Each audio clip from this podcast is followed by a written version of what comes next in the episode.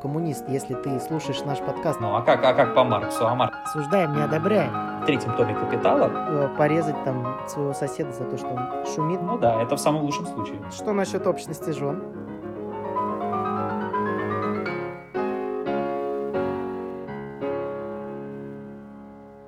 Всем привет! С вами подкаст «Русский мужичок-говорун» и его ведущий я, Никита. И я Вадим. Наш первый цикл будет посвящен равенству и неравенству во всех его формах и проявлениях и связанных с ним идеологиям. А в ходе нашего подкаста мы поможем вам вспомнить, ну а может и узнать, как изменялись представления о равенстве и неравенстве в обществе, какие идеологии этому способствовали. А, ну и также обсудим положительные и отрицательные стороны каждой из этих концепций. Да, и сегодняшний выпуск мы хотим начать с того, как вообще строится общество и что оно из себя представляет. Есть множество определений общества и много концепций, которые пытаются объяснить его генезис. Я думаю, что слушатели и так понимают, что такое общество, так что мы просто ограничим это понятие определенными рамками, внутри которых нам будет удобно вести дискуссию, а вам будет удобно понимать, на что мы опираемся. Так что, как такового определения э, лично я давать не буду, может быть, сможет дать Никита, но э, основа общества это совместная жизнь и совместная деятельность. Но это именно основа. То есть это не конечная черта общества, э, так как эти черты присущи также и родовой общине, которая, по сути, была самой первой формой э, до общественных отношений. Но важно подметить, что родовая община базировалась э, не только на этом, и даже не столько на этом, сколько на кровном родстве, что, в принципе, серьезно отличает родовую общину от общества.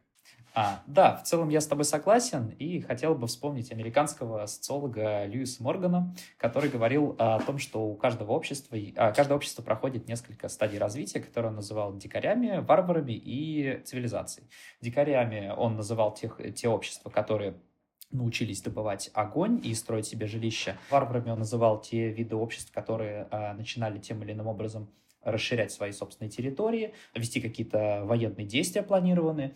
Вот. И, соответственно, категория цивилизации достигли те общества, в которых происходил некий технический прогресс, совершенствование орудий труда и развитие собственной культуры. То есть в этом смысле первобытное общество можно, ну, на мой взгляд, можно отнести именно к первым двум категориям, поскольку технический прогресс и развитие культуры появилось э, ну, э, характерно уже для более поздних этапов эволюции. Вот. И скорее, да, и скорее для начала там уже того же там раннего э, среднего. Ну, по сути, да. Опять же, тот же технический прогресс во многом э, первобытный так называемый коммунизм прекратил, но к этому мы очень скоро вернемся.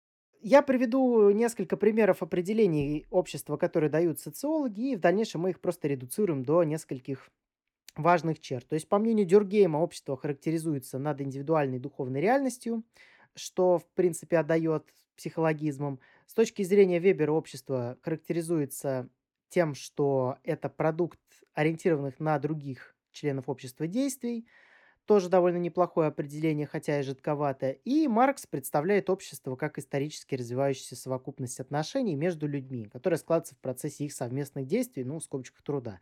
В целом, довольно неплохое определение, вполне универсальное. И, собственно, Парсонс полагает, что общество – это система отношений между людьми, основанных на нормах и ценностях, образующих культуру. Тоже, опять же, определение неполное, но в целом довольно неплохо. Да, я делю в целом этапы развития общества. Я, я хотел бы выделить именно два наиболее важных, на мой взгляд. Это как раз то, о чем ты сказал, это концепция Маркса, который видел идеальное общество централизованным, в котором отсутствует частная собственность и свободный конкурентный рынок. А, общество, в котором постепенно должны отмереть а, государственные институты, вследствие прихода к коммунизму, что, по мнению того же Маркса и Энгельса, будет напоминать первобытную общину только на новом этапе эволюции.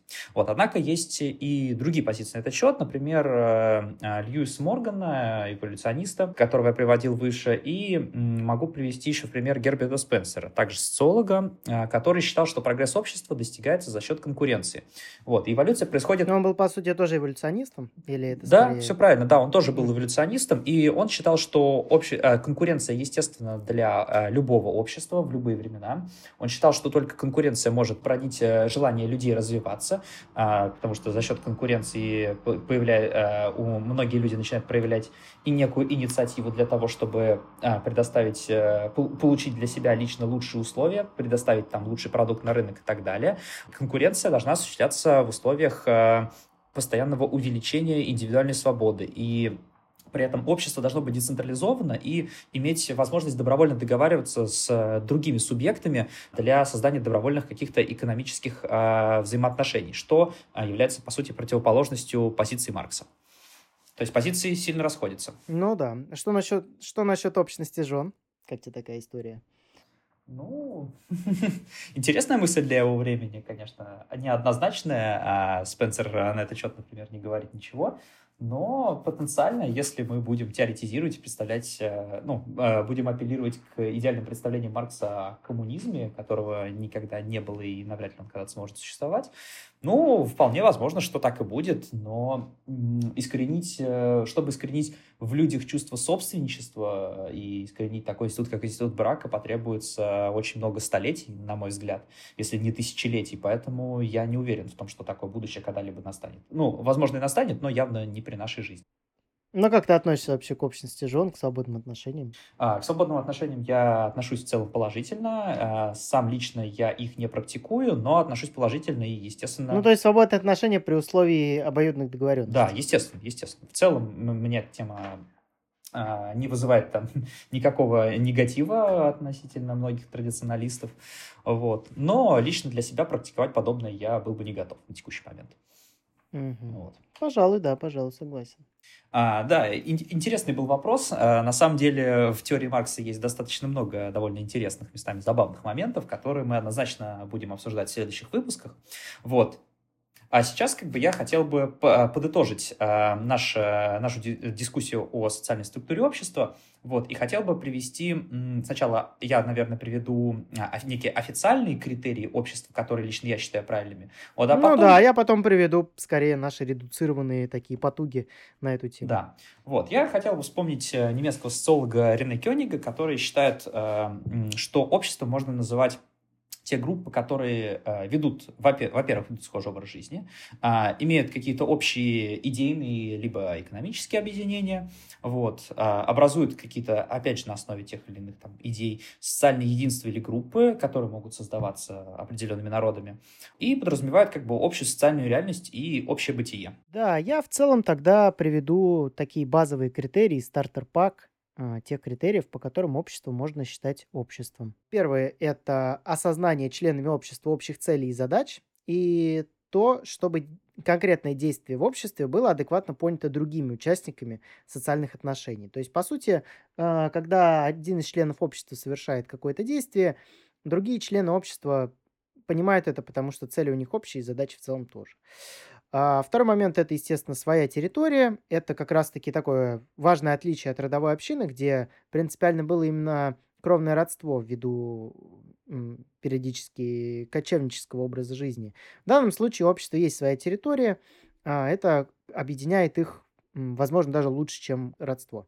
И, э, значит, третий момент – это общая система ценностей, довольно базовых, то есть она строится на культуре, на истории. На, той же, на том же, кстати, важном принципе ненасилия, к примеру, по отношению к другим. Ну, членам ну, общества. Типа, ну, типа, да. Ну, зависит от общества, зависит от уровня развития общества, скажем так, да. А, ну, опять же, эти общества даже первобытно не смогли бы существовать, если бы каждый был бы готов и в любой момент бы мог порезать условно своего соседа. То есть некая не, негласная ну... договоренность о совместном ненасилии ради общего блага, она существовала. Ну да, но, пожалуй, тут мы совершаем ошибку Маркса, к которой мы тоже довольно скоро будем подходить, потому что, в принципе, чем социальные отношения становились сложнее, тем больше было нюансов. И в современном конечно. обществе э, порезать там своего соседа за то, что он шумит, это вполне нормально. Ну, в смысле, нет, стоп, стоп, стоп, не, нет, осуждаем, не одобряем. Не уверен, не уверен. Нет, хотел сказать. Так, нет, давай это перепишем, наверное. Э, и, в принципе, в современном обществе порезать своего соседа за то, что он шумит, это история из заголовка новостей, вполне обыденная для нашего общества. Хотя и ненормальная, хотя и осуждаемая, и противоречащая закону. Да, при этом, при этом, если бы ты сделал подобное, например, в какой-то первобытной общине, а, для которой это было в целом не характерным действием, то, возможно, потом бы порезали, собственно, и тебя. Поэтому... Ну да, выписали из общины, так сказать. Ну да, это в самом лучшем случае. Да, ну и, соответственно, да, соответственно, четвертый финальный момент– это члены общества взаимозависимы. То есть все зависят друг от друга, ты не можешь э, сделать да. что-то, чтобы оно не аукнулось в обществе. Это в любом случае будет э, на тебя влиять либо Силу... с точки зрения закона, либо с точки зрения социальных отношений. Да, да, в силу, в силу неравенства технического, э, в силу, точнее, неразвитости технического прогресса, вот, в силу неразвитости каких-то других социальных конструктов. Ну, по сути, да. Да, а теперь можно, я считаю, перейти к концепции эгалитаризма. Он подразумевает э, равенство в обществе, ну, хотя при этом в разные времена в это понятие вкладывались абсолютно разные смыслы. И, пожалуй, давай тогда сразу разграничим эгалитаризм как теорию о равенстве и, собственно, само равенство, которое может реализоваться э, в каких-то узких сферах, которое может реализоваться независимо от концепции всеобщего равенства. То есть равенство, оно довольно многообразное, а эгалитаризм — это скорее о равенстве как таковом. Да, согласен. Да. А, тут, наверное, можно сразу начать э, с э, всем известных Платона и Аристотеля, которые говорили в первую очередь о равенстве политическом, э, там, в том числе для мужчин и женщин. Вот. Довольно прогрессивная мысль того времени. Однако они говорили... Однако есть нюансик. Однако есть нюансик, да. Они говорили о равенстве э, исключительно в рамках одной касты. Считали абсолютно нормальным э, неравенство между этими самыми кастами. Это довольно, довольно дикая интересно. идея для современной леволиберальной мысли, в, так как, в принципе, в том обществе были рабы и ограниченные в правах жители, которые даже не имели права голоса. Но при этом там были действительно идеи о равенстве, но в рамках как раз-таки э, свободных людей, то есть э, равенство в рамках свободных людей, но не равенство между свободными людьми и рабами. В принципе, вещь очевидная ну, для меня и для тебя, но для многих людей, возможно, не такая очевидная. Вот, да. Ну, угу. а, также, ну, просто кратенько стоит упомянуть о том, что существовал э, христианский эгалитаризм. Это равенство всех людей перед Богом, вот, вне зависимости от их социального положения, от э, их уровня дохода и подобных вещей. Это тоже была такая попытка объединить всех под общим началом. Вот. Ну да, притом это довольно интересная, кстати, штука, потому что в рамках э, церковной системы, естественно, есть довольно строгая иерархия, даже между священнослужителями есть черное духовенство, белое духовенство, и это совсем не то, о чем вы могли подумать, но э, черное духовенство это, по сути, монашеское, а белое духовенство– это люди, которые не готовы принять монашество, ну и, соответственно, обычные прихожане. То есть иерархия есть, но при этом все равно декларируется а, всеобщее равенство, и оно по факту реализуется. То есть получается так, что в рамках церковной структуры, да, у нас есть некая, не, некая иерархия, а, то есть а, люди... Даже, даже, даже на самом деле не, не столько в рамках церковной структуры, то есть а, все прекрасно понимают, что в обществе есть социальное неравенство, оно может быть абсолютно диким, но при этом оно ставится менее, а, в менее значительную позицию позицию, чем равенство перед Богом. Равенство перед Богом ставится более важным, чем неравенство именно социальной структуры. Пожалуй, да. Плюс как бы в рамках церкви это вполне функционально обоснованная вещь. Э, то есть, да, если мы почитаем, конечно, Священное Писание, там о каком-то и о какой-то исповеди или обращении к Богу через посредников речи не идет, но да, в, э, с учетом богатой истории церкви, в целом э, иерархия обеспечивает то, что человек может исповедоваться не у себя дома в уголке, как это, в принципе, нормально по Библии, а он может прийти в церковь и через священника все это сделать. И священник будет а, за счет каких-то определенных ритуальных обычаев, то есть поручей на своих руках и прочее, он может сказать, что вот, да, силы Бога там отпускаю тебе твои там... А, да, и современное представление о социальном равенстве появилось э, в 17-18 веках э, во время революционных выступлений буржуазии. Как раз в те времена появился, э, появились некие требования свободы и некого братства, то есть содружества. Вот. Ну, по сути, да, ты, наверное, говоришь про замечательный и так близкий нашему сердцу лозунг «Свобода, равенство, братство». Конечно. Который совершенно не противоречив, совершенно логичен и очень близок. О том, насколько он логичен, мы разберем чуть-чуть попозже. Ну, конечно, конечно. По сути, что интересно, вот этот путь от э, древнегреческого представления о социальном равенстве в рамках конкретного сословия, конкретной группы лиц, каст, э, до лозунга «Свобода, равенство, братство» Путь был довольно долгим, но сейчас есть сторонники и первого, и второго подходов, и первый считает, что неравенство между разными сословиями и равенство внутри них это эффективно и нормально, то есть это создает конкуренцию между сословиями, особенно с учетом социальной мобильности, развивает какую-то мотивацию в обществе, о чем ты говорил ранее. И в целом это не это не создает ситуации угнетения, не создает никаких проблем. Хотя, как бы, угнетеночки есть и в этой ситуации, мы это довольно скоро подробно разберем. И сторонники второго подхода, они считают, что можно уравнять вообще всех, но, как вы понимаете, естественно, это связано в первую очередь с экономикой, и это довольно довольно близкая вещь, которую мы скоро тоже разберем. Делая вывод из всего вышесказанного, мы можем сказать о том, что понятие свободы и равноправия не являются синонимами. По той причине, что если вы хотите сделать общество свободным, вы должны смириться с тем, что те или иные люди преуспевают лучше, чем другие люди. Соответственно, если вы хотите равноправия, то это значит, что а, вы должны тех, кто лучше, уравнять как-то с теми, кто менее успешен. И, соответственно, таким образом, да, вы добиваетесь равноправия экономического и социального, экономического чуть позже, вот, но при этом а, свобода тех или иных людей урезается. И на... Ну, по сути, да, здесь есть э, такие две как раз такая серьезная черта, то что, ну, свобода позволяет, в принципе, осуществлять свои стремления в рамках своей группы, ну и зачастую вне нее, Мгм. но при этом всегда оставляет возможность для вертикальной мобильности между группами. Это подход либеральный к свободе, так как либерализм в целом свободу ставит выше, чем равенство. Мгм. А, а равенство, как правило, ставится выше свободы. Эта идея исключительно левацкая, и свободу как таковую она нарушает. Об этом мы, в принципе, скоро поговорим. Но Да. есть, естественно, промежуточные подходы. Это, мой взгляд, Социал-демократы?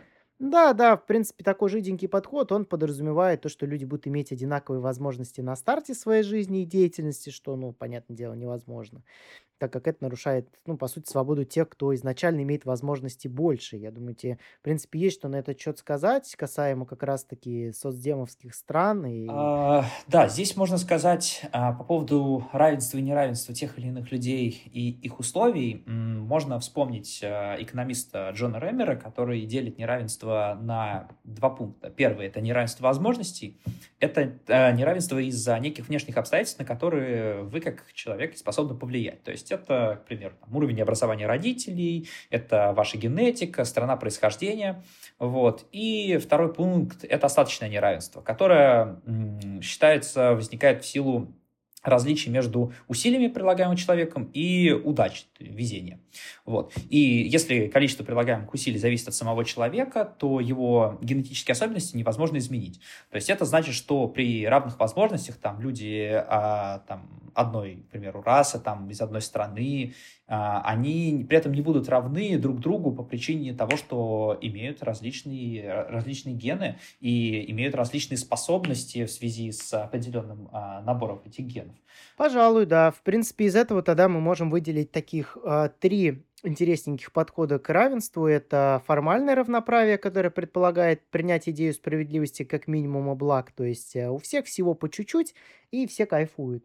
Да, все при этом равны, все все, равны, кайфуют, да. ни у, каки- ни у кого никаких амбиций нет. Естественно, это невозможно.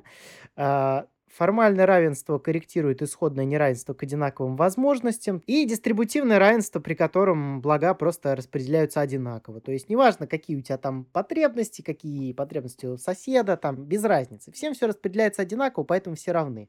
То есть лозунг там каждого по способностям, каждому по потребностям, ну, come on, никто не вычисляет потребности каждого конкретного человека. Есть просто как с опросами, там, допустим, Левада-центр, есть некая малая группа, на основе которой вычисляются, типа вычисляются какие-то э, равные потребности, и на основе их распределяются блага. Опять же, опять же, да, это проблема, называемая Насимом Талеби, в- э, Талебом в книге «Черный лебедь» ошибкой выборки. Э, Вы можете делать э, какие-то действительно стоящие выводы, опросив все население той или иной группы, в рамках которой вы проводите ис- исследование. Если вы опрашиваете там а, от нее 1, 2, 3, 5, 10 процентов, это не говорит абсолютно ни о чем. Все зависит от локации, от э, просто э, элементарного рандома тех людей, которые проходят в определенной точке в той или иной момент. Вот. И это как э, с опросами, например, по предпочтениям а, о симпатиях или отсутствии этих симпатий к главе нашего государства. Вот. Если вы будете... Одно дело, когда вы будете проводить такие опросы, к примеру, а, в каких-то креативных кластерах Москвы или Санкт-Петербурга, или же вы будете проводить этот вопрос где-нибудь в сибирской глубинке. То есть я думаю, что результаты вы получите достаточно противоречивые. Ну да, опять же, там был опрос, например, по тему, на тему того, что поддерживают ли люди, собственно, создание Чебурнета, но, в принципе, ну а что, все поддерживают, как бы все за независимый интернет от мирового сообщества, но, ну, не знаю, меня не спрашивали, тебя спрашивали? Меня не спрашивали. Блин, странно, кстати, да, м, вот Удивительно.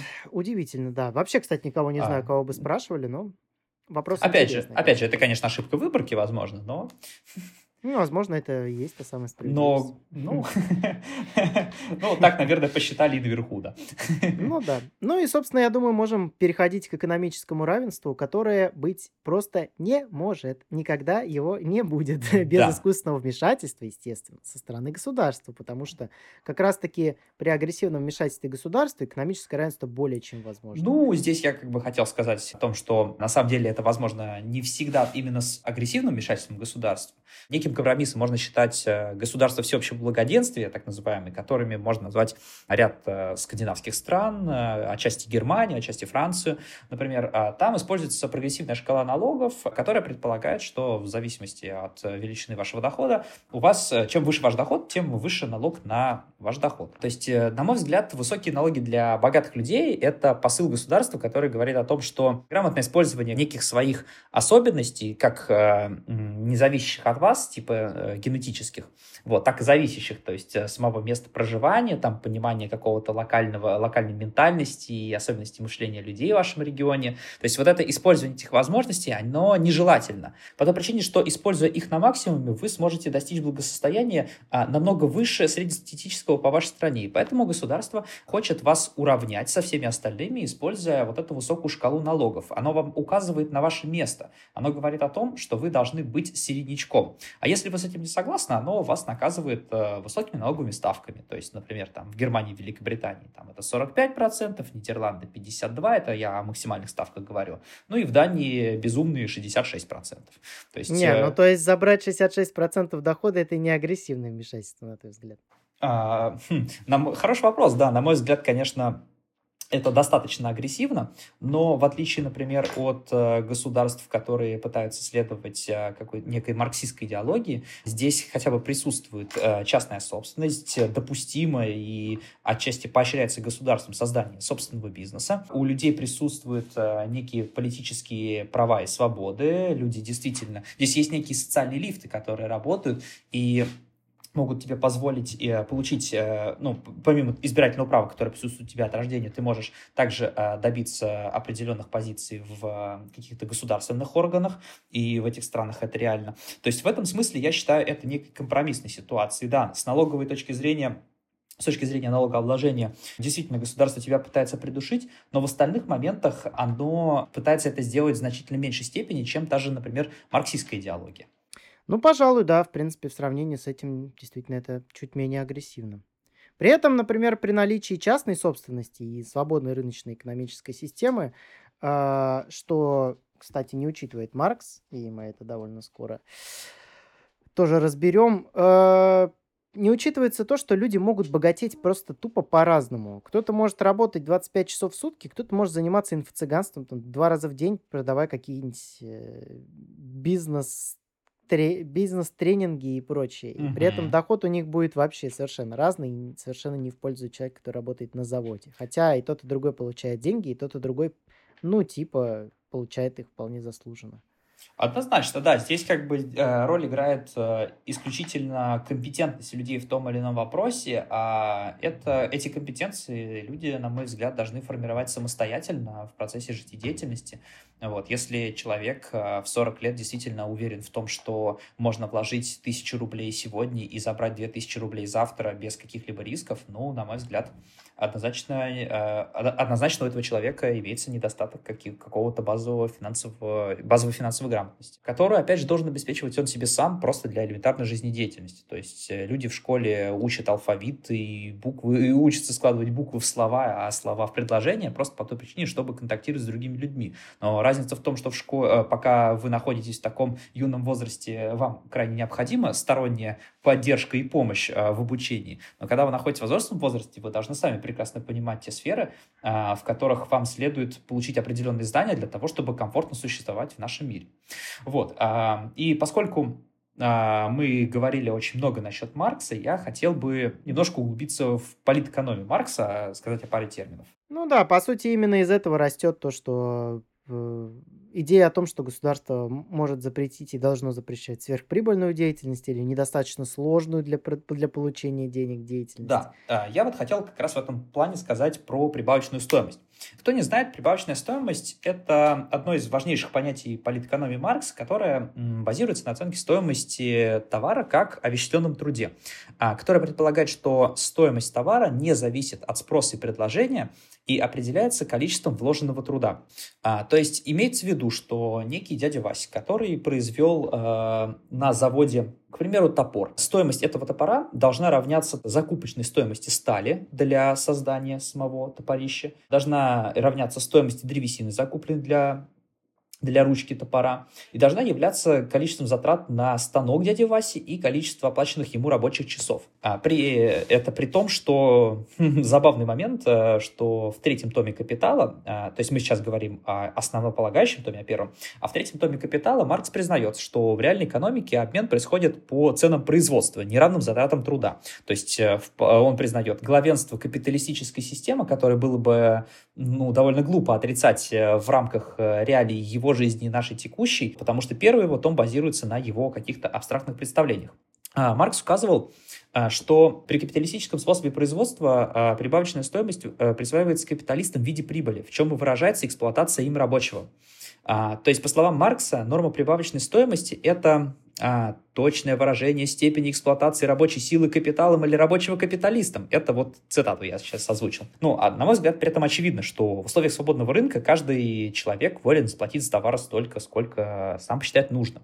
И сам оценить, какая, насколько стоимость этого товара соотносится с его рыночной стоимостью и финансовыми возможностями отдельного человека. Ну и получается, с точки зрения Маркса, человек, который организует рабочих, предоставляет им условия труда, он ничего не делает, просто деньги получает. Да, в этом и смысл, что обесценивается а, организация организаторские способности этого человека. А самое главное, что обесценивается способность человека разработать, придумать и как-то попытаться практически реализовать некую идею или концепцию, которая есть у него в голове.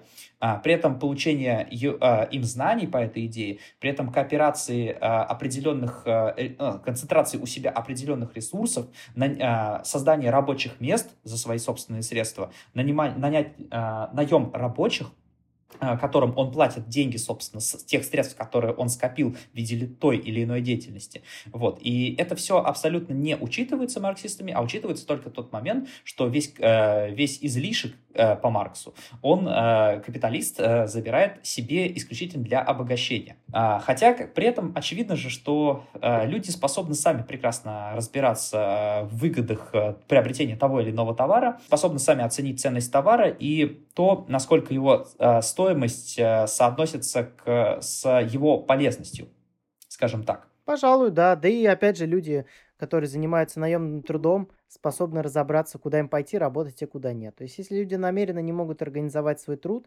а, почему бы и не пойти в качестве наемного рабочего и просто не получать за это свою зарплату. То есть, ну, в данном случае Маркс это не учитывает. Опять же, с учетом, что в плане экономики у тебя нет выбора Э, примерно зарплата у тебя будет плюс-минус одна и та же на разных предприятиях, когда как в свободной рыночной системе ты можешь получать разные деньги за, по сути, одни и те же навыки. Это зависит как раз-таки от работодателя.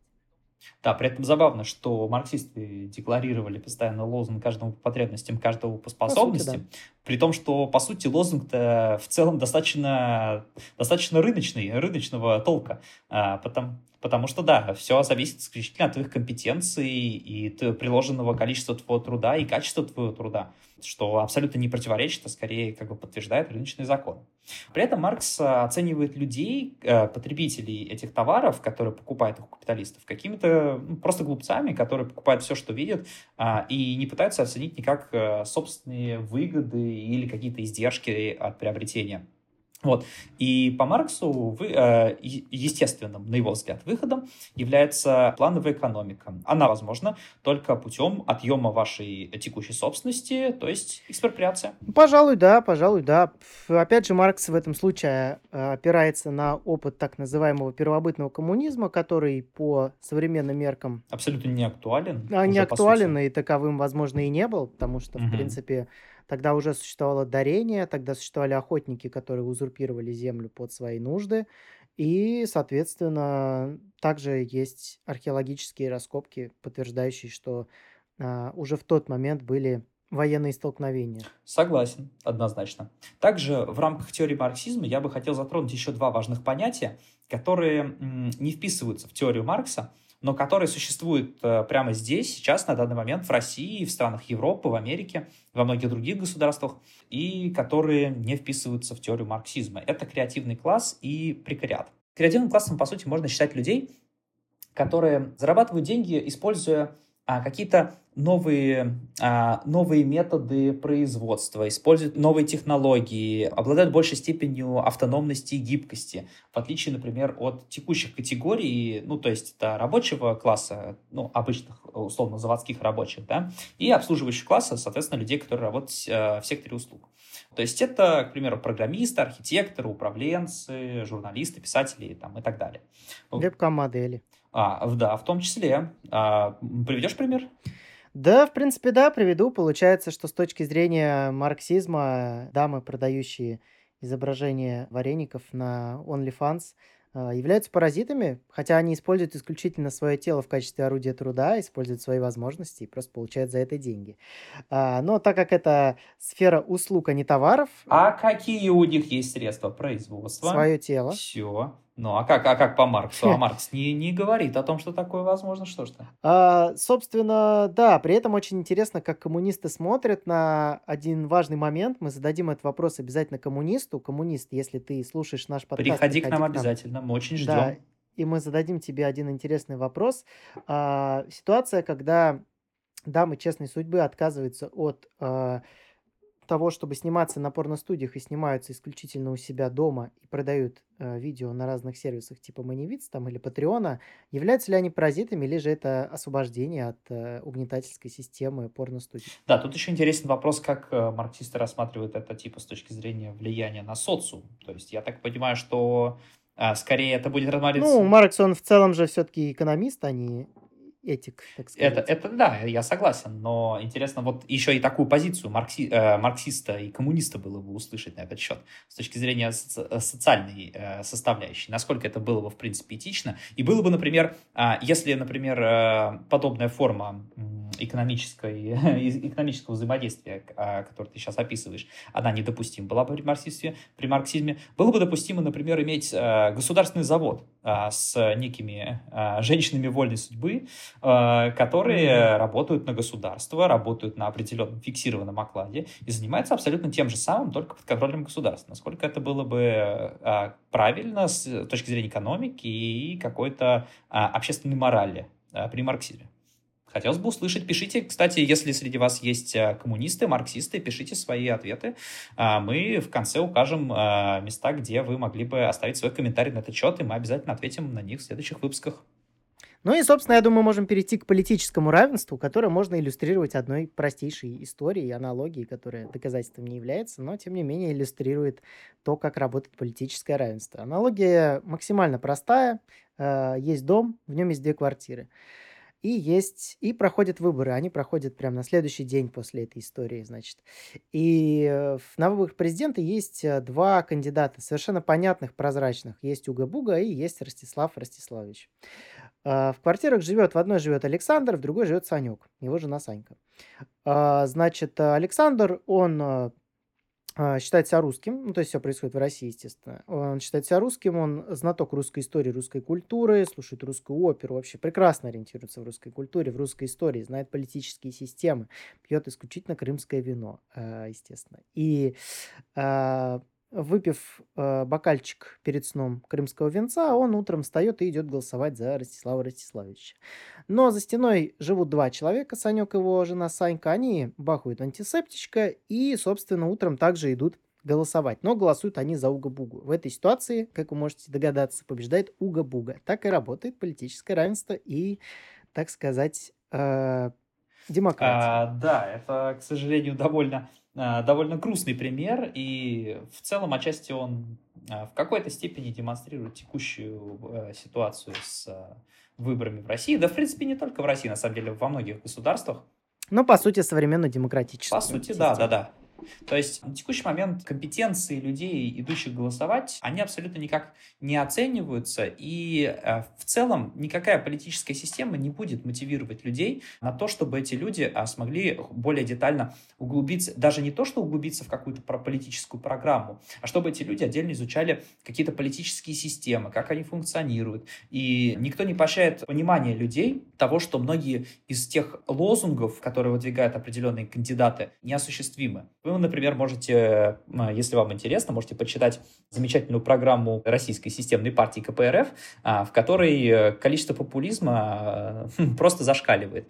Вот. С, с учетом подъема уровня и пенсий, и зарплаты, всего подобного. Вот. Э, почитайте, ознакомьтесь, ну, по на сути, самом деле, да, очень интересно, вам, очень а, забавно. Если вы максимально предвзяты к системной оппозиции, можете почитать предвыборную кампанию Алексея Навального, которая также пропитана популизмом. Там множество решений типа повышения пенсии, снижения ипотечной ставки, но ни слова о том, как добиться того, чтобы бюджет был достаточно великим для того, чтобы всего этого можно было добиться. И более того, да, ты правильно сказал, что из действующих систем, таких систем, которые бы мотивировали людей интересоваться политикой, историей и в дальнейшем осознанно подходить к голосованию, их практически нет. Разве что вот в Эстонии предпринимаются попытки сделать э, избирательное право не всеобщим, а действующим только для тех, кто сдал экзамен по местной истории.